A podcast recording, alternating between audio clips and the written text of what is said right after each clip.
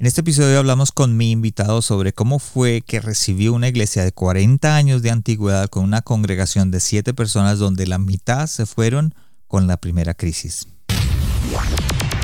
Hola a todos y bienvenidos a otro episodio de El corazón sano de un líder, un podcast donde aprenderás a liderar con tu corazón y el resultado se verá en los que te rodean. Nuestra meta, la de poder retarte, inspirarte y equiparte para que crezcas en tu liderazgo. Los dejo con su anfitrión, el pastor Juan Romero.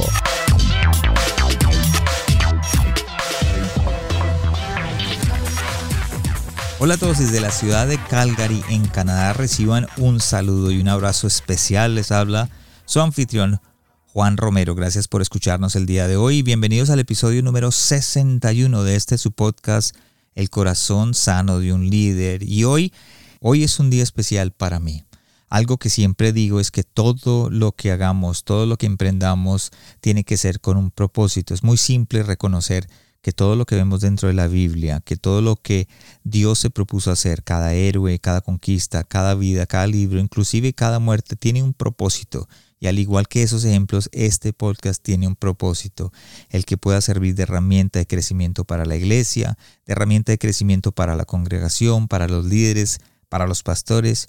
Y en este episodio tuve el privilegio de conectar con Rubén Guerrero, un pastor de la ciudad de los Andes en Chile, que lidera una de las iglesias de las asambleas de Dios en ese país y que desde que comenzó le tocó trabajar, como decimos algunos, con los dientes, buscando herramientas de cambio para poder derribar una cultura de 40 años de antigüedad y poder establecer un proceso hacia una mejor iglesia. Así que vamos directamente con mi conversación y con mi amigo Rubén. Hola a todos y gracias por estar con nosotros en, nuevo, en un nuevo episodio perdón, de El corazón sano de un líder, donde equiparnos no es opcional, es vital. Y hoy tenemos un invitado especial desde Chile, el pastor Rubén Guerrero. Bienvenido, pastor, a nuestro episodio. Me encanta cómo comienzas todos tus podcasts. Cuando lo descubrí, me escuché como seis seguidos, buenísimo contenido y, eso que dice al principio, por eso estoy aquí. Y para aprender también de lo que vamos a hablar juntos y seguramente va a salir algo rico.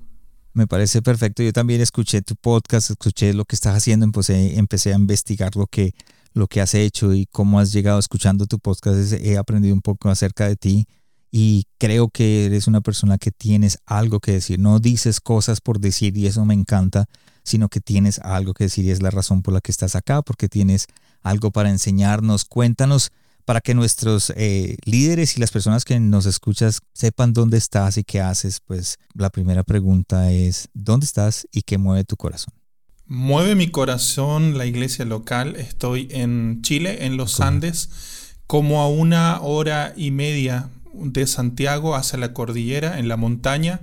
Eh, una ciudad de unos 90.000 habitantes solamente pero una de las primeras ciudades en Chile de ser fundada tiene 228 años y aquí estoy porque amo la iglesia, eso mueve mi corazón y soy un aprendiz, estoy aprendiendo, comparto lo que aprendo y, voy madurando en el proceso y así podemos pastorear aquí en los Andes también, iglesia activa. Espectacular, también tienes un podcast, ¿por qué no nos dice? El podcast se llama Mejor Iglesia Podcast, ¿verdad? Justamente, y de hecho nació un poco justamente por aprender. Eh, yo tenía un poco de vergüenza de ir y preguntar a alguien. Siempre cuando iba a una conferencia, un, cualquier cosa, veía a todos adelante sacándose la foto, haciendo preguntas y yo soy muy de, de, no me gusta eso y, me iba afuera y hablaba con la gente que, que un poco era media tímida como yo y, sentía que me perdía oportunidades de pronto de hacer una pregunta, tenía ganas, pero me da vergüenza. Y el podcast comenzó como una excusa simplemente para atreverme, ir con un micrófono y decir, mira, tengo esta pregunta. Y, era una oportunidad para preguntar cosas que estábamos viviendo nosotros y que, que necesitaba aprender, pero era la oportunidad también luego de, de compartir eso que a lo mejor otros no habían tenido la oportunidad de viajar o estar allí. Y fue, fue, fue, fue como descubrimos que al hacer crecer la influencia de otro, de, de, porque no soy yo el que habla todo el rato, yo hago preguntas y levantando la influencia de otros, Dios también ha levantado nuestra propia influencia. Y si no fuera por el podcast, por ejemplo, no tendría la oportunidad un día de conocerte y tener esta conversación. Dios me ha permitido viajar afuera y, y no te cuento todas las cosas que me ha permitido el podcast, simplemente por compartir, por, por atreverme y, dar. Sí. Espectacular. Y tengo una curiosidad. Eh, ¿Qué tal es? No todos, por ejemplo, la historia del podcast en, en, Canadá y en América Latina y de pronto en Europa, hace unos siete años empezó el auge pero en, América Latina no ha llegado en ciertos países. México los me escuchan muchísimo, creo que es el país donde más me escuchan, aparte, luego Estados Unidos. Y pues eh, la pregunta contigo, ¿qué tal ha sido el auge en, en Chile? Mira, desde que se metió Spotify, tuvimos, yo creo, todos los podcast, podcasters, tuvimos un, un auge y, más escuchas. Fue muy difícil al principio. Escuchaba podcast eh, siempre. Llevo años escuchando podcast y había un podcast que me inspiró, se llama Vía Podcast. Eh, eh, y, aprendí varias cosas y dije, ¿por qué no? Si todos hacen un podcast de lo que le apasiona, a mí me apasiona la iglesia, estoy aprendiendo y voy a ir compartiendo ahí lo que voy aprendiendo.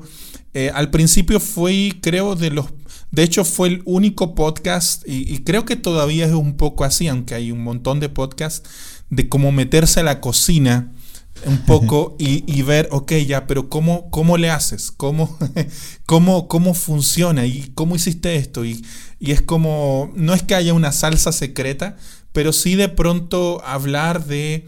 Eh, cómo podemos hacer una mejor iglesia, cómo podemos servir mejor, trabajar en grupos pequeños, en formar equipo, y hoy día hay un montón de podcasts, eh, tú lo sabes muy bien, estábamos ahí en, una cosa de podcaster, pero increíble, una montaña. Yo escucho muchos podcasts, pero ya no me da tiempo para escuchar todo lo que va saliendo.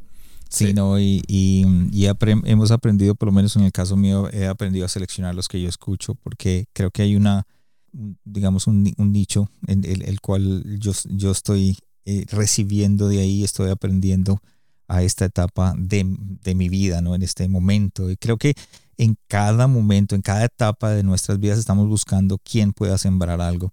Ah, hay algo que, que siempre he dicho, es la reunión más importante, es la reunión después de la reunión. Muy buena. Y porque lo acabas de decir, aquellas, y esto es, estos podcasts, tú tienes unos invitados espectaculares. He escuchado unos, eh, he escuchado unos, eh, Esteban Grassman estuvo contigo. Mm. Y mm, ¿qué, aprendido, ¿qué has aprendido por medio del podcast? ¿Qué es lo, lo número uno que de pronto le recomendarías a la gente? Dijera, ¿sabes una cosa? El escuchar podcast y el poder tener esas conversaciones con estas personas, he aprendido esto. ¿Qué es lo que les enseñarías? Bueno, yo he aprendido primero a escuchar más. Eh, Creo que es una de las cosas que he estado trabajando todo este tiempo y eso me ha ayudado un poco, me ha ayudado a, meterme. De pronto al principio tenía algunos fosquejos y decía, mira, voy a preguntar esto y esto. Y he aprendido a, irme con la conversación y escuchar y, darle y, ha sido tremendo. Eh, me ha permitido también eh, perderle el miedo, ir y y, darle y, preguntar algo y decir, mira esto. Tuve, tuve hace poco un viaje, no hace poco, antes que el año pasado, un viaje que había una iglesia que me gustaba mucho, eh, que, es, que, es, la de mm, Rick Wilkerson, se llama Boo. Y tenía ganas, tenía ganas, y me fui en un viaje para allá y visité dos iglesias. Y una de esas iglesias, simplemente por, por decir, mira, quiero aprender y quiero preguntarte de esto, me dijeron todo, dale. Y me dijeron, ¿dónde te estás quedando? En tal hotel. No, nosotros queremos pagarte el hotel. Yo dije, no, no, tranquilo. Pero por último, déjanos pagarte la mitad del hotel. No, no, no puedo. No puedo. ¿Sabes que insistieron tanto? Que me sacaron del lugar donde estaba y me pusieron en un hotel y me, me llevaron a sus oficinas, me mostraron todo, pudimos grabar algo ahí.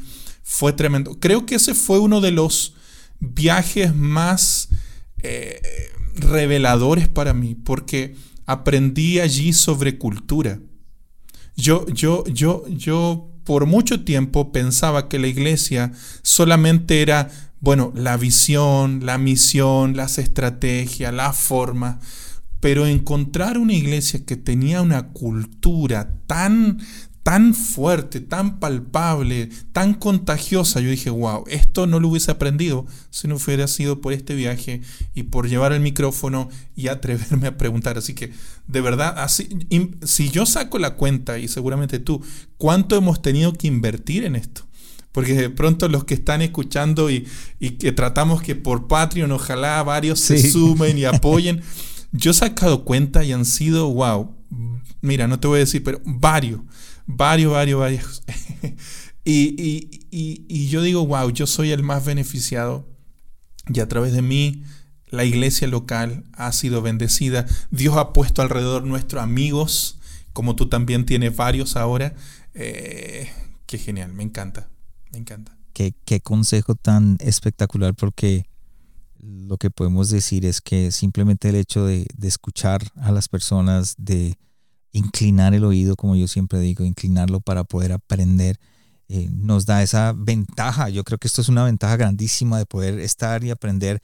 Así que si tú eh, me estás escuchando y quieres eh, empezar un podcast, empieza con este consejo. Aprende a escuchar. Aprende a escuchar. Pastor, hoy tenemos un tema y, el tema es espectacular. Creo que es un tema que tú estás manejando, lo llevas, que es el proceso hacia una iglesia mejor. Lo hablas, el podcast se llama Una mejor iglesia o Mejor Iglesia Podcast, y creo que eso está en tu sangre, en tu ADN en este momento. Entonces, hablemos de eso un poquito. ¿Qué es el proceso hacia una iglesia mejor? wow. Mm, ah, mira, ha requerido desaprender y volver a aprender varias cosas porque yo vengo de una iglesia bien tradicional. De hecho, soy parte de Asambleas de Dios en Chile. Y, fue muy difícil eh, de pronto descubrir que todo lo que uno aprende de pronto el Instituto Bíblico, amén, me, encanta, aprendí mucho, pero cuando uno llega a su iglesia local y, y, intenta esto, intenta esto otro, intenta aquí, y se da cuenta de pronto que que wow, que, no están teniendo ningún impacto. Lo primero que, vivimos fue una crisis. Eh, teníamos, habíamos recibido una iglesia de unos 40 años que tenía siete personas, de esos siete le caímos bien algunos, se quedaron algunos, otros se fueron.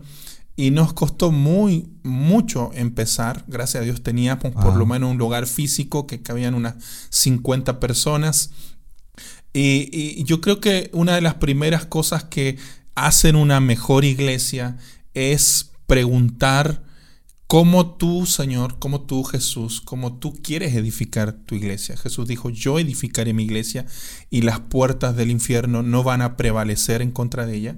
Entonces, ¿qué tal si le preguntamos, ok, ¿cómo quieres edificarla tú? Yo siento que nuestra iglesia, la iglesia que hemos recibido, había sido edificada sobre de pronto los que más opinaban en la iglesia, los que más años tenían en la iglesia, los que más diezmaban en la iglesia, o los que más familiares tenían en la iglesia, o de pronto como era la esposa del pastor, o como era el pastor, pero de pronto preguntarnos, ok, pero ¿cómo tú quieres edificar una iglesia? Y fue un descubrir, creo que al principio honestamente no sabíamos mucho, teníamos el deseo, eh, de darle, de desarrollar discípulos, pero lo primero que entendimos, Señor, queremos una iglesia conforme a tu corazón. ¿Qué hay en tu corazón? Y entendimos al principio que la iglesia no era construida para, para nosotros solamente, para, para nuestro corito, para eh, algo que nosotros nos gusta, sino que era una iglesia para alcanzar a otros.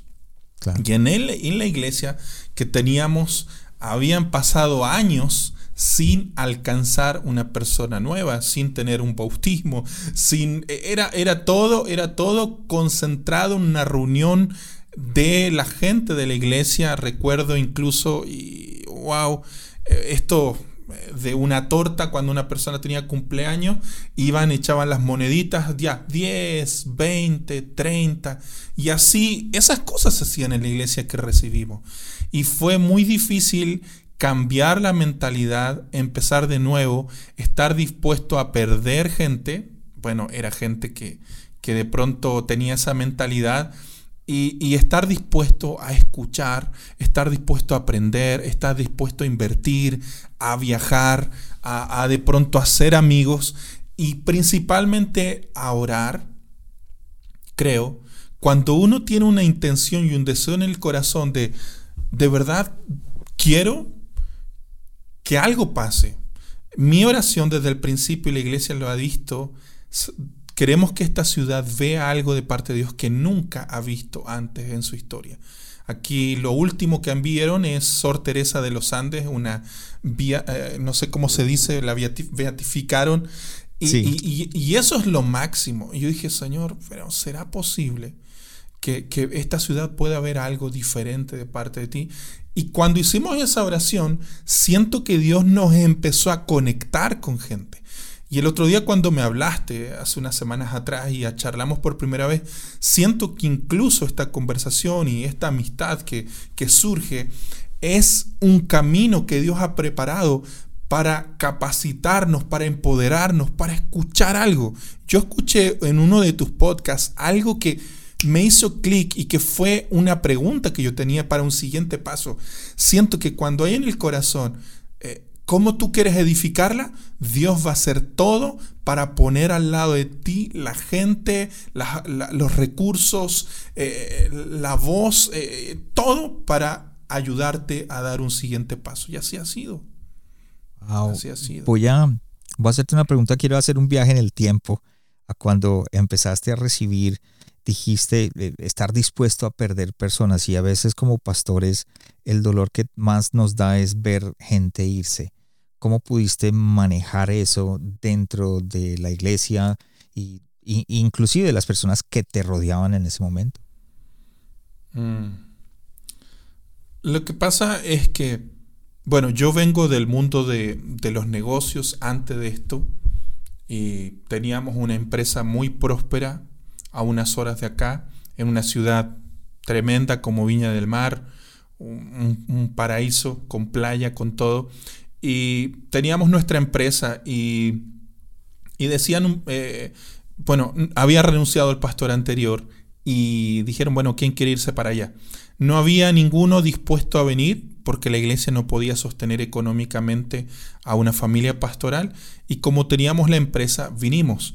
Pero honestamente, cuando vi esto, yo le dije, Señor, yo, prefiero renunciar a la iglesia. De hecho, estuvimos dispuestos y a punto, después de dos años que no veíamos fruto, eh, recibimos la iglesia el 2011, el 2013, ya íbamos a volver a renunciar y tuvimos que tomar una decisión súper fuerte. Pero yo decía, yo no quiero pasar mi vida eh, viviendo así.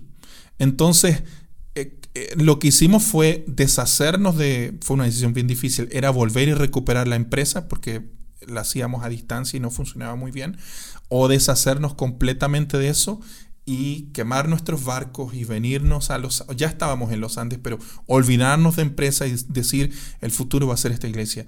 Y puse algunas condiciones a Dios.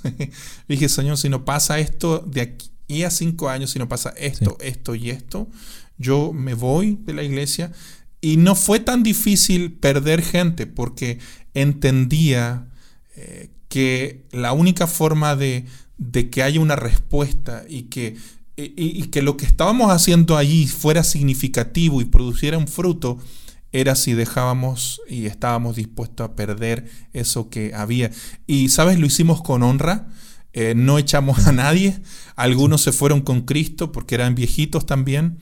Eh, otros los amamos, incluso los visitamos ahí en su casa cuando decidieron dejar la iglesia, pero le dimos a pesar de, todo y, Dios nos respaldó. Sí. Una como una renovación reforzada, digámoslo de esa manera. Nos tocó renovar a las malas. Oye, pero si el otro, pero si yo fui el primero renovado, porque el otro día voté No digo que esto es wow la diferencia, pero boté el último pantalón de gabardina con pinzas, con, con todo. Yo solamente usaba pantalón café clarito con una camisa blanca. Eh, eh, tenía 50 de esos, 50 de esos pantalones, 50 de esas camisas. No, el primero que cambió fui yo. Fui yo en el sentido de que quería alcanzar gente que de alguna forma vistiéndome de esa forma alejaba a los que quería ganar y quería acercarme, quería no era yo mismo, era como raro y no me no digo que me he visto mal, simplemente quiero ser yo mismo, que Dios puso una gracia, puso una voz, puso una forma, quiero ir y, bueno, bueno, ha sido una, serie de, cosas. Te me adelantaste a la pregunta porque la, siguiente pregunta era cómo, cómo podemos comenzar ese proceso hacia una, hacia una iglesia mejor o una mejor iglesia. Y me dijiste, empezamos por, por, nosotros mismos. Sí, empezamos por nosotros mismos. Eh, y, creo que, eh, mira, yo hice una lista y dije, ok, ¿qué tendría que... Ah, lo que pasa es que recibimos un... Vuelvo a decirlo, pero yo no soy para quedarme quieto y creo que es una falta de respeto un poco sumar personas para solamente dejarlas ahí 20 años. O sea, yo me, me daría vergüenza. Entonces, yo quería entender de parte de Dios qué Él quería hacer con una persona que venía por primera vez hacia donde Dios tenía para esa persona. Y lo primero que hice fue, bueno, hacer una lista de cosas. Bueno, yo creo que debería esta persona entender esto, esto, debería hacer esto, saber esto. Y lo hice así, pero, pero fue un tremendo descubrimiento para mí encontrarme con ese texto de Éxodo 6, del 6 al 7, que dice estos cuatro yo haré. Yo creo que ahí comenzó una revolución en mi mente, no fue porque yo súper espiritual lo descubrí, conocí justamente por, por, por, escuchar Pastor eh, Chris Hodges de Church of the Highlands, escuché Pastor Robert Barriger de Camino de Vida, eh, y yo dije, wow, aquí hay algo porque era como lo que Dios quería hacer. La iglesia no tenía un sistema. La iglesia simplemente quería gente sentada en un servicio eh, haciendo, pero no tenía un sistema que pudiera movilizar a una persona desde aquí hasta acá.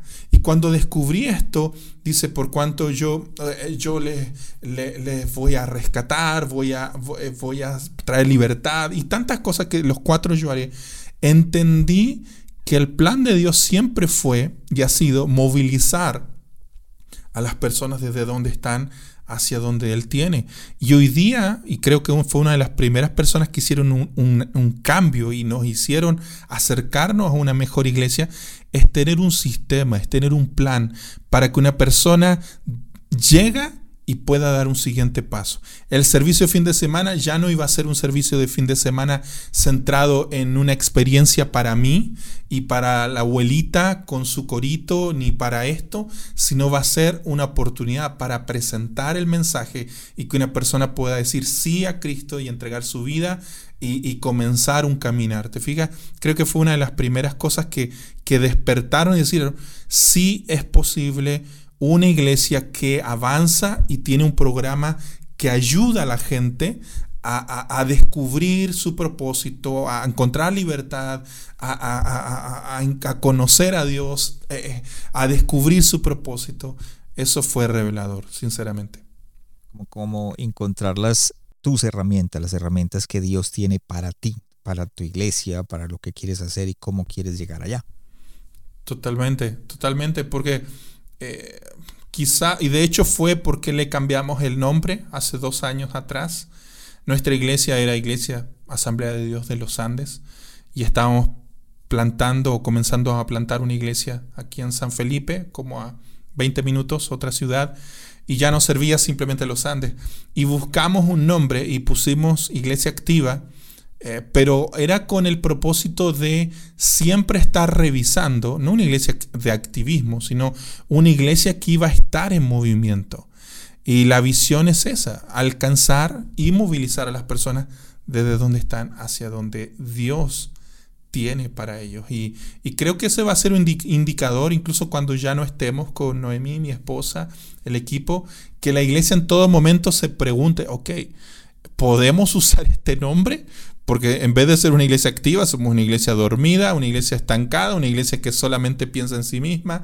Creo que eso fue súper eh, eh, desafiante y, va a seguir siendo desafiante para decir, ok, ¿cómo le hacemos para, para movernos hacia lo que Dios nos está impulsando? Dijiste al principio cuando comenzamos que es importantísimo la visión y la misión de la iglesia y lo que queremos hacer, pero que algo que descubriste en este caminar es que algo importante para poder empujar una iglesia o el proceso hacia una mejor iglesia es la cultura. Wow. Sí. Eh, sí. La verdad no lo había considerado al principio y no entendía mucho sobre la cultura, honestamente. Eh, y, y, es una de las cosas quizá más difíciles de, de implantar y sostener en una iglesia, porque la iglesia siempre tiene una cultura, quiera tenerla o no quiera tenerla. Y esa cultura es porque tú diseñaste esa cultura o porque otros impusieron esa cultura de pronto llega gente incluso de otros países o de otras iglesias o con otros hábitos, supongamos llega tarde o supongamos no toma apuntes o supongamos no es generosa o supongamos es crítica y de pronto si uno no es intencional en decir no, esa no es nuestra cultura, no es nuestro ADN, no es nuestro corazón y dejamos que eso tome lugar, wow, la iglesia puede ir a cualquier parte. Entonces, la cultura no es algo que puede enseñarse con un PowerPoint, aunque sí tenemos algunas frases y que pueden distinguir, esta es la cultura de nuestra iglesia, pero la cultura, por eso tenía que cambiar, la cultura se enseña eh, siendo la cultura. O sea, nosotros tenemos que ser los más generosos, nosotros somos los que lideramos, nosotros somos los que alentamos y honramos con nuestras palabras, nosotros somos los que tenemos y hacemos las cosas con excelencia, nosotros somos los que, los que de alguna forma eh, están replicando y dando, desarrollando a otros, eh, etc. creo que la cultura es un elemento que de pronto la iglesia no, o al menos la nuestra, no era intencional, sí teníamos una buena misión, una buena misión, buenos sistemas, buenos planes, pero me encantó una frase que escuché una vez, eh, la cultura se come la visión para el desayuno. Si tienes la mejor visión, la mejor misión, la mejor sistema, los mejores estrategias, pero tienes una mala cultura, eso va a fracasar. Incluso una no tan grande visión, una visión más chiquita, más, más simple, sencilla, pero con una buena cultura, wow, eso está destinado a florecer. ¿Cuál, cuál ha sido de pronto tu experiencia y, estableciendo esa cultura, el obstáculo o el, vamos a decir, el reto más grande que, que has podido enfrentar tratando de establecer esta cultura? Creo que es el no se ha hecho así antes.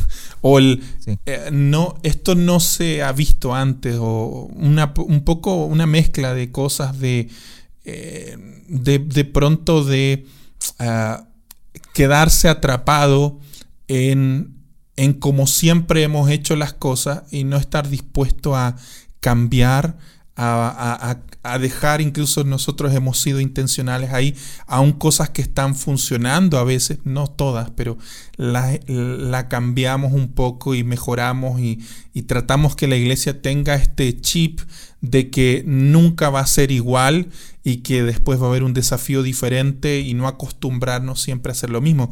Creo que ha sido el principio, de hecho cuando llegamos... Eh, lo primero, al llegar con, qué sé yo, creo que tenía como 31 por ahí, hoy día tengo 40. Ah, pastor, usted no sabe. Pastor, ya lo hemos hecho así. Hemos intentado eso. Pastor, usted cuando sea mayor se va a dar cuenta que no es así, pastor. Eso lo escuché, no, no te imaginas cuántas veces. Y de hecho a mi esposa, gracias a Dios, yo doy gracias a mi esposa por mi esposa. Eh, eh, pastora, dígame usted, usted sí que, ah, díganos usted, usted sí que sí. Y mi esposa, no, no, no, no, no, nunca nos van a, separar por eso, gracias a Dios. Hacemos una buena dupla con Noemí. Tenemos dones muy diferentes, pero hemos ido madurando, creciendo en el proceso. Creo que esos fueron los retos, pero, pero esa es una cultura de lo externo, pero también una cultura de lo interno que, que, que ha sido un poco el un poco reconciliarme con mi personalidad, reconciliarme conmigo mismo, encontrar una voz, eh, no imitar, ser auténtico.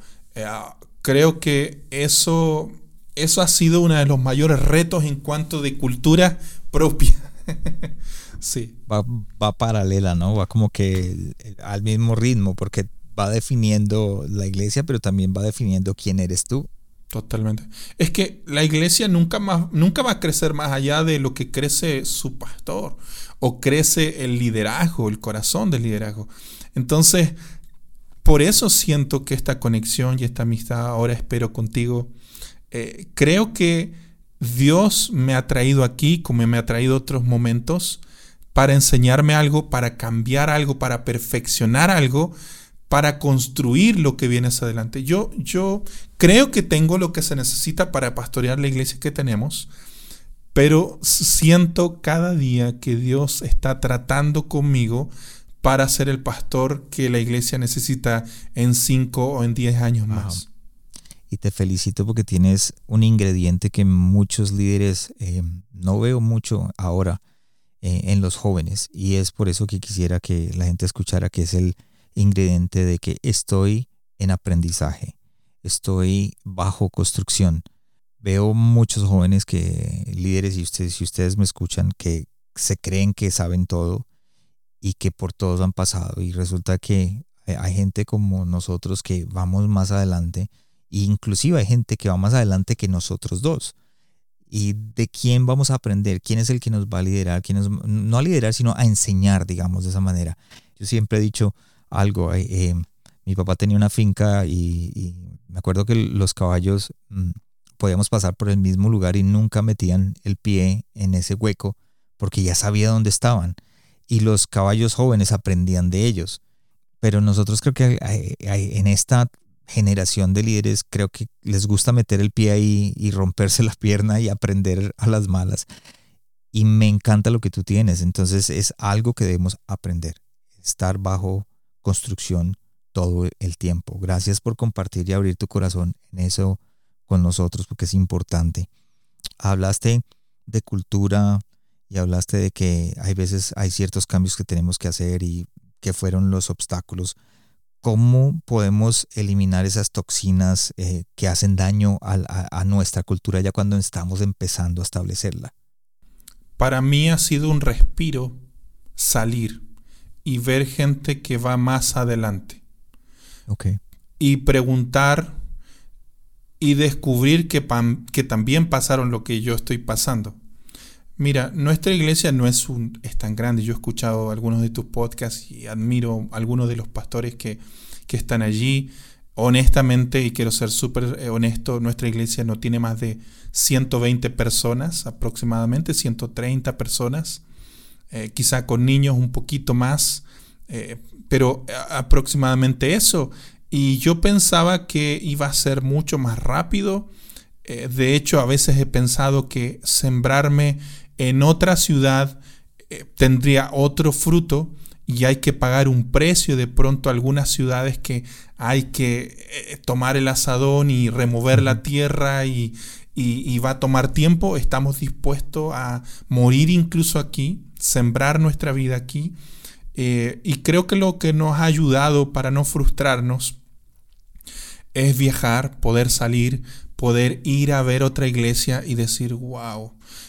Por lo menos mi esposa lo hace todos los años, se va a ella y yo cuido a los niños y se va a una iglesia, a Camino de Vida, amigos nuestros de Perú y amamos esa iglesia, es nuestra segunda casa, Lima, Perú. Y y, vamos ahí, yo también voy ahí unas cuatro, cinco, seis veces al año a veces. Y, siento que es como una inyección. A veces estoy eh, simplemente en un servicio de adoración y digo, wow, sí, Señor, es posible, tú lo tienes. Veo adolescentes adorando, chicos adorando, sirviendo. Digo, sí se puede, es posible. Y vuelvo así como con inyección, decir, vamos para adelante, lo voy a ver. Y creo que ha sido bueno hacer amigos, rodearse de buenos amigos, compartir esas frustraciones. Creo que ha sido sanador eh, para, para, para no quemarnos y, también no tener de pronto eh, falsas métricas o, estar enfocados solamente en número. Para mí una iglesia eh, que, es exitosa o que es mejor iglesia es una iglesia que está avanzando, que está movilizándose. Y lo veo en la mía, aun cuando no somos los que quizá vamos a hacer unos años más, eh, si el Señor nos permite, pero estamos tratando de hacerlo bien con lo que Dios ha puesto en nuestras manos, aprender lo que hay que aprender porque estamos seguros que Dios nos va a confiar más. Como decimos siempre, líderes saludables crean iglesias saludables y tú, el hecho de que viajes, pues creo yo que creo que estás renovándote, ¿verdad? Cada vez que viajas, absorbes. Es importante que como pastores en algún momento nos demos esa salida para aprender a otro lugar, ¿verdad? Totalmente. Y creo que a veces esa es la manera como, como Dios te pone al lado de gente. La primera vez que fui a Camino de Vida, fui con dos del equipo y llegamos allí, no teníamos, no conocíamos a nada, a nadie, y fuimos simplemente a la puerta a, ver eh, y, teníamos nuestras maletas y teníamos ahí el taxi y hablé con una de las personas que estaba en la entrada, después supe que uno era uno de los pastores de matrimonio, le dijimos, pastor, mire, nos vamos a quedar en tal cosa, o en ese momento le, le decimos, vamos a quedarnos en tal lugar, pero vamos y volvemos, queremos ayudar, queremos servir, queremos aprender, venimos a trabajar, no solamente a asistir. Y dijo, ¿y dónde se van a quedar? En tal lugar, en tal lugar. Ok, Mm, dejen ese lugar. Y nos fue y nos puso en un lugar y tuvimos y nos sacó a comer y aprendimos y, creo que desde ahí Dios nos ha permitido, solamente por un corazón así, del estar dispuesto a aprender y a, viajar, y no solamente aprender, sino servir y estar allí, Dios nos, ha permitido rodearnos de, de, gente que de verdad nos ha sostenido en momentos, en momentos difíciles, en momentos de prueba, y, el liderazgo lo tiene así, nos sentimos honrados de... Y lo que más me impactó, y por eso te, te honro por lo que estás haciendo, eh, y de pronto es tremendo cuando hay podcasts o hay iglesias que están concentrados también en bendecir y en conectar con iglesias no de mil, no de cinco mil, no de diez mil, sino también bendecir la iglesia local, la iglesia que está comenzando, la iglesia que le está costando. La que va a hacer la diferencia no son las denominaciones, es la iglesia local. Aunque somos parte de una denominación, la iglesia local es la que puede hacer una diferencia y traer transformación y cambio eh, con el mensaje de Jesús en una ciudad. Entonces lo que estás haciendo tú, lo que, lo que hacen otras iglesias de, de compartir para que la iglesia local, no, no para que nos saquemos la foto en Instagram con el que, wow, más seguidores tiene, sino con el que está empezando, creo que eso de verdad es una mejor iglesia, dar para que otros puedan avanzar y llegar más lejos. Es que a mí me parece que, por ejemplo, en el caso tuyo, pastor, es que eh, de pronto tienes una experiencia que muchos otros pastores no tienen. Eh, tienen la oportunidad. Por ejemplo, comparémonos, no me gusta comparar, pero comparémonos tú y yo. Eh, yo estoy en Calgary, hay muchos hispanos y he plantado dos iglesias. Y plantar las iglesias aquí ha sido mucho más fácil, pienso, que lo que tú estás haciendo allá lo que yo quiero decir es que hay muchos pastores como tú que están en otros lugares, están lejos, están en lugares donde están remotos y les toca trabajar con las uñas, les toca trabajar con lo que tienen. Y tú has eh, desarrollado algo que estando allá te estás nutriendo, estás haciendo algo para crecer y no estás estancado porque eh, llegaste a recibir una iglesia que de pronto tenía la mentalidad que tienen muchos pastores en este momento, estoy estancado, no crezco más y más bien quedémonos con los que estamos. Y tú dijiste, no, yo no quiero eso.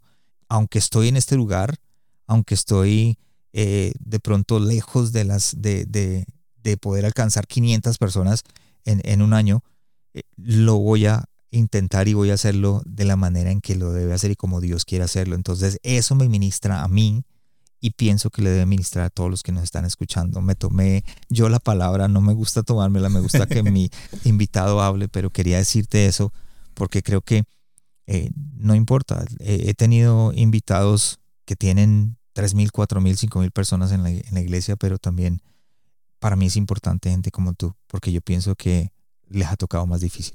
Sí, yo lo hago igual con el podcast. Tengo eh, entrevistas a pastores que están comenzando porque me gusta escuchar qué sueños hay al principio.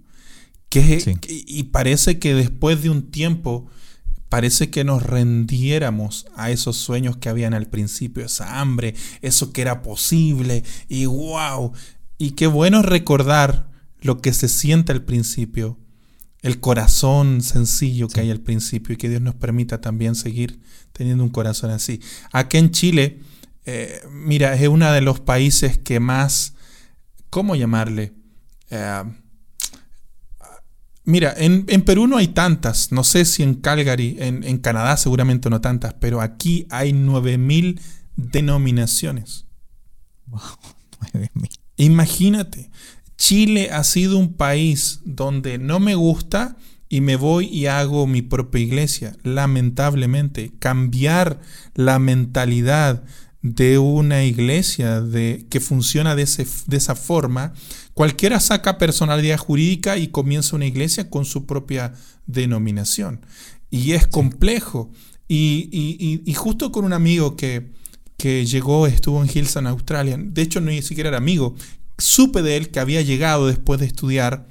Lo llamé, me conseguí su teléfono y en un congreso lo llamé por teléfono y dije, estoy aquí, ¿dónde estás? Y se paró, yo estaba atrás, lo saludé y grabamos una entrevista hace unos años atrás, él se llama Daniel Molina, eh, y dijimos, ¿qué tal si nos unimos y comenzamos una red, una network? Eso hoy día, dos años después, se llama Avanza Network y ya hay 100 pastores de, Chile, del centro, del sur. Hemos ido a pueblos, eh, pastores que están allí con 20, 30 personas y iglesias que tienen mil personas son parte. Y ha sido una bendición de decir, ok, ¿qué tal? Aunque todos digan esto, y aunque todos crean que la iglesia es esto, aunque todos crean que no se puede, ¿qué tal si estamos dispuestos a reescribir la historia y a decir sí se puede? Y, ha sido tremendo. Dos años ya tenemos de Avanza Network y, estamos contentos de lo que Dios puede hacer con pastores que se unen y dicen vamos adelante y, ayudemos a otros que también. Antes era difícil, ¿eh? Antes nadie compartía. Yo me acuerdo, ya, pero ¿cómo le hace? Y, ni siquiera compartía el material, ni los bosquejos volvemos a lo mismo, estás cambiando una cultura, no solamente en tu iglesia, sino alrededor tuyo. Totalmente. De, los mismos pastores. Eh, eso es una cultura. Y creo que, yo soy de los que creo que eh, cada pastor tiene un territorio. Em, hay una historia de un pastor en, no, me, no recuerdo en este momento el nombre de la iglesia en Los Ángeles, y dice que él dice, yo salgo y al frente de mi iglesia y miro al frente, miro a dos cuadras abajo y encuentro una iglesia, la Saddleback de Rick Warren. Eh, eh, miro hacia, abajo, hacia la derecha y dos cuadras abajo está otra mega iglesia. Miro hacia arriba, hacia el norte y dos, tres cuadras arriba hay otra mega iglesia. Yo volteo a mirar mi iglesia. Mi iglesia no pasa más de 250 personas, dice él. Pero tengo muchísimos pastores, muchísimas herramientas. Estamos haciendo lo mismo todas esas iglesias al mismo tiempo. Entonces, no importa el lugar donde Dios te ponga, no importa el lugar donde estés, si Dios te va a usar, te va a dar la influencia, te va a dar las herramientas y te va a dar la forma de llegar. Tú dijiste algo al principio, dijiste, Dios me estaba preparando en este momento para el, el pastor que voy a ser en cinco años. Totalmente. Una de las cosas que aprendí de Pastor Robert y quiero honrar su vida porque de verdad ha sido un súper hombre no somos amigos, seguramente ni sabe porque ha bendecido un montón de gente. Una vez fui para allá, después de mucho, dije, pastor, tomemos una foto, pero trato de molestar lo menos posible. Eh, pero él, eh, y fue, fue de verdad liberador para mí, saber que, que Dios está interesado en que su iglesia crezca. Eh, pero Dios nos ha dado diferentes asignaciones también. Y hablaba de esta parábola de los talentos, que a uno se lo dio cinco talentos, otro se le dio dos talentos, a otro se le dio uno. Entonces le dio de acuerdo a lo que podía administrar. Y aprendí muy fácil y muy rápido a no frustrarnos y no decir cuando yo tenga cinco, es que si tuviera cinco, es que si yo tuviera lo que el otro tiene, no. Entender que Dios me había dado uno y mi trabajo era multiplicarle y, ahora a lo mejor tengo dos, ya no tengo uno. Sí. Pero, pero sí siento que eh, las asignaciones de crecimiento o de, o de lo que Él nos ha dado es diferente, pero me siento honrado de haber sido considerado y cómo Él me ha ido capacitando para hoy día con esos dos producir fruto. Eh, eh, fidelidad no es mantenimiento, fidelidad es incremento, ¿no? Eh, el, el, mal siervo fue muy fiel en guardar lo que tenía, pero le dijo, mal siervo, eh, por último podías haber puesto esto con intereses en el banco. Siento que Dios nos ha dado algo no para mantenerlo y dejarlo igual hasta que Él venga, no, para incrementarlo, para producir fruto y es lo que estamos trabajando y, y preparándonos también para, para que pase. Y lo vamos a ver. Si Dios nos permite seguir juntos y compartiendo, lo vamos a ver. Y tú en Calgary también lo vas a ver, amigo. Yo sé que sí lo vamos a ver y ya para antes de entrar a las últimas preguntas a final de cada podcast, de cada episodio, perdón, dentro del caminar tuyo, ¿qué no te ha funcionado en eh, tratando de llegar hacia una iglesia mejor? Creo que lo que no me ha funcionado bien ha sido desarrollar mejores equipos. Creo que ha sido de alguna forma puede deberse a dos cosas. Una, esa mentalidad en Chile que cada uno tiene su propia opinión y de pronto hay que a veces convencer a gente. Bien lo dijo Alonso de Ercilla cuando escribió sobre esta tierra y que era gente que, era de muy difícil sujetarse y, de pronto toda la iglesia en Latinoamérica o, o, toda Latinoamérica por muchos años estuvo bajo algunos regímenes que eh, eran complejos y de pronto, aunque mi estilo de liderazgo no es para nada impositivo, pero creo que ha sido, ha sido también una mezcla de que a veces no quiero, eh, no quiero, no incomodar, no quiero, ah, de pronto, a veces me ha faltado como tomar realmente y decir, hey, no, no lo vamos a hacer así y, vamos para allá y, me ha costado. De hecho, yo el año, en todos los años, a principio de año, hago un tiempo de ayuno de 21 días, el ayuno de Daniel, y este fue el primer año que yo quería hacerle con silencio. Estuve 21 días en silencio porque me metí muchos problemas. De pronto yo decía, negro, estaba mal, decía blanco, estaba mal, decía esto, no estoy de acuerdo. Y, dije, no, que me voy a callar completamente.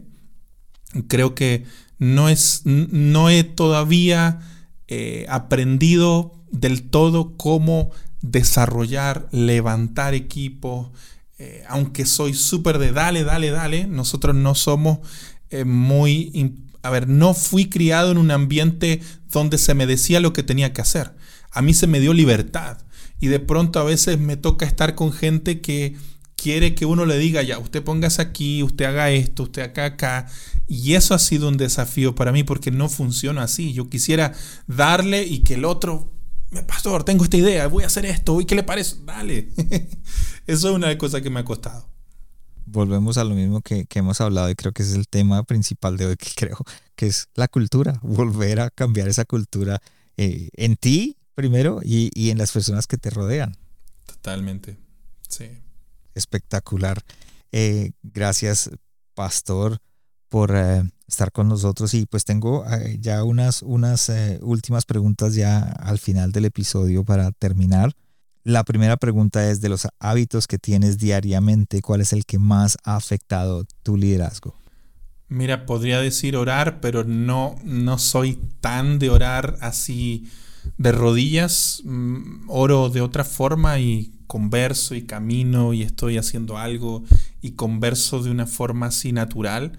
Ah, perdóname si no soy tan espiritual allí, aunque oro, me gusta la oración, pero el hábito que de alguna forma ha afectado mucho a mi liderazgo es escuchar podcast tengo una rutina un poco de, escuchar tal día de tal tipo, tal día escucho de otro tipo. No solamente escucho podcast de iglesia, escucho podcast de tecnología, escucho podcast eh, de, diferentes temas. Y creo que eso me ha permitido escuchar a Dios también. Porque de pronto, y eso me pasaba, que un poco eso que llegaba el sábado y como wow, pero no he recibido nada. Como que Dios todavía no me ha hablado.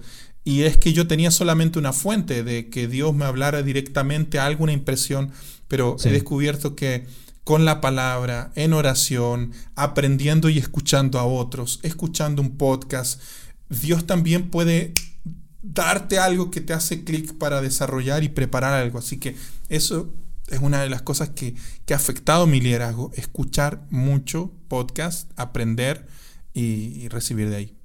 Yo me siento muy identificado contigo porque yo soy de los que escuchaba antes de este COVID-19 que tendrían que ir a trabajar por la mañana, entonces es media hora de ida, media hora de venida, entonces era podcast ahí, entonces yo sabía que el lunes era uno, el martes era el otro, el miércoles era el otro, el jueves, y no todos eh, creo que nosotros como cristianos hemos aprendido o nos enseñaron que solamente tenemos que escuchar cristianos o, o prédicas, en realidad hay gente muy buena que está dando muy buenas clases de liderazgo o muy buenas clases de tecnología que no son cristianos, pero que nos hacen crecer. Así que también recomiendo ese tipo, eh, ese tipo de forma de crecer.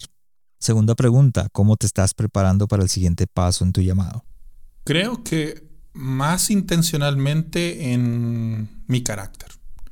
Eh, he trabajado desde que descubrí a través del enneagrama un poco y tuve esta reconciliación un poco de por qué era como era. Pude un poco ordenar varias ideas y estoy trabajando allí. De hecho, tengo un problema, no sé si es médico, pero me cuesta de pronto, eh, cuando escucho en una sala diferentes voces, por eso quería grabar esto y que habláramos de noche, porque me cuesta concentrarme con tantos ruidos y tantas cosas. De hecho, acabo de comprarme unos audífonos con cancelación de ruido, me van a llegar en unos días más. Los mejores audífonos de cancelación de ruido y va a ser tremendo. Y estaba notando, sobre todo por estos cinco meses de estar en casa, con, yo tengo cuatro hijos y, y es multiplicado por cinco cada uno de ellos. Sí estaba afectando mucho, mi, mi, de pronto me sentía como ya no estaba contestando muy bien en algunos momentos y creo que tengo que trabajar allí mi carácter, mi, por eso estuve en silencio 21 días, creo que es el punto que tengo que trabajar para lo que viene por delante. Ok, gracias Pastor por compartir y abrir tu corazón. Pregunta número tres, ¿cuál fue el último libro que leíste o el que le recomendarías a otros líderes? No fue el último que leí, pero hablando de esto que te comentaba, El Camino de Regreso a ti, fue un libro que hizo clic, que justamente sobre el enneagrama, eh, entender que, que no era que yo era de esta forma, no, era de esa forma cuando no había descansado, cuando me había expuesto, cuando mi batería se había apagado, y yo por mucho tiempo pensé, wow, soy de esta forma. Y no, eh, creo que ese fue un libro no solamente liberador, sino que me enseñó cómo poder amar, eh, tolerar, aceptar y liderar de mejor forma a gente que tengo en mi equipo. Creo que ese es el libro y el segundo sería el pastor Robert Barriger, eh, Iglesia Relevante. fue el libro también que, wow, que, que nos ha inspirado junto con las cuatro copas de eh, Chris Hodges eh, también. Esos tres libros han marcado la historia. Ok, gracias por compartir. Y ya saben, eh, dentro de la página de internet El Corazón Sano de un Líder vas a encontrar el enlace a todos estos libros si quieres adquirirlos o aprender un poco más de ellos. También el enlace al podcast del pastor para que lo escuches, la página de internet del pastor, el Facebook, el Instagram, todo, pero si lo quieres seguir y aprender de él un poco, está dentro de la página El Corazón Sano de un Líder.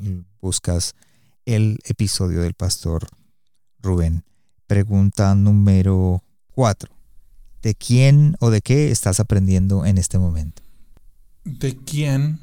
Bueno, intento aprender de todos. De hecho, hoy día grabé un podcast, o sea, un episodio para el podcast de un pastor mayor y trato de aprender de todos, de todos, de todos. Y, y el podcast me ha permitido la excusa de ir y preguntar de cualquier cosa. De hecho, estoy pensando hacer un segundo podcast de emprendimiento que me permita justamente aprender, aunque vengo de ese mundo, pero, pero, pero, pero seguir aprendiendo y, creo que trato de aprender de, todos. Pastor Robert obviamente ha sido de gran influencia, pero estoy aprendiendo algo de todos, de todos amigos. Perfecto, gracias. Y la última pregunta, si estuvieras frente a ti mismo, pero, unos, digamos, 25 años atrás, ¿qué te dirías o te aconsejarías para enfrentar tu llamado? Wow, quizá no tiene que ver con el llamado. Bueno, tenía 25 en ese tiempo, o 20, claro, 20 es 20, porque 20 años atrás tendría 20 y estaba comenzando una empresa. Eh, yo, eh, con respecto al llamado, le diría, sigue, porque esto es parte de tu llamado. Yo no sabía que la empresa que, Dios nos estaba dando iba a ser la forma que Él usaría para darnos el tiempo y los recursos para bendecir nuestra iglesia local, para aprender, para viajar, para madurar. Así que diría, sigue dándole. Pero sí eh, le diría, compra una casa. Porque tuvimos muchos, muchos, muchos recursos, muchos. Y todos esos recursos lo invertimos en la gente. Eh, yo ganaba algo, sí, buen sueldo, pero la gente que trabajaba conmigo ganaba también muy bien. Nadie ganaba el mínimo, todos ganaban dos o tres veces el mínimo, mínimo. Eh, y creo que invertimos demasiado olvidándonos de también comprar una casa. Hoy día sería tan bueno tener mayor libertad, nunca lo hicimos, para lo que tenemos que hacer y esa casa estaría arrendándose o, qué sé yo, un bien raíz. Veo tantos pastores que llegan al final de su ministerio y, y que les falta tanto eh, creo que eh, tengo que trabajar eso también. Y wow, un día podrías tú grabar un, podcast, un episodio con alguien sobre esto, porque es un temazo y veo muchos pastores, de hecho en Chile, el de nuestra denominación, Asamblea de Dios, creo que el 70% tiene sobre 60 años. 60-70% tiene sobre 60 años. Y hay muchos pastores que no quieren dejar la iglesia para que haya una mejor iglesia o una mejor visión, un pastor fresco, porque no tienen dónde llegar. Porque viven allí, porque es la única entrada, dependen eh, que el Señor nos permita trabajar y hacerlo bien y cuidar esta área también que nos permite ser una mejor iglesia, amigo. Wow, qué, qué tremendo porque sí lo he visto y la gente se, los pastores se concentran en la iglesia y se les olvida sus familias, sus hijos, y de pronto dejan a un lado todo ese futuro, como tú dices, y simplemente están pendientes y después terminan llegando a la edad que tú dices y están dependiendo de la iglesia y no tienen otras entradas. Gracias, Pastor Rubén, por estar con nosotros. Gracias por estar acá en este episodio. Y ya para terminar, em, un último consejo para aquellos líderes que de pronto están diciendo quiero plantar una iglesia, quiero, como en el caso tuyo, eh, reinventar, eh, reinventarnos la iglesia, volver a, establecer un cambio. Em, ¿Qué le dirías a ellos? Creo que primero lo que tiene que hacer es meterse en su cuarto y recibir una palabra, una instrucción, algo de parte de Dios preguntarle cómo tú quieres edificar tu iglesia y Dios va a poner algo particular, individual, algo que va a marcar la historia de esa, de esa iglesia, de esa ciudad. Y luego eh, comenzar a aprender y a escuchar podcasts y a hacer un viaje y a hacer amigos, eh, escuchar el tuyo, eh, mandarnos mensajes y, meterse en, esa, en una red de amigos donde nos podamos compartir juntos lo que vamos aprendiendo y creo que de esa forma podemos llegar mucho más lejos, amigo. Sí. Perfecto, gracias Pastor por acompañarnos el día de hoy. Un gusto.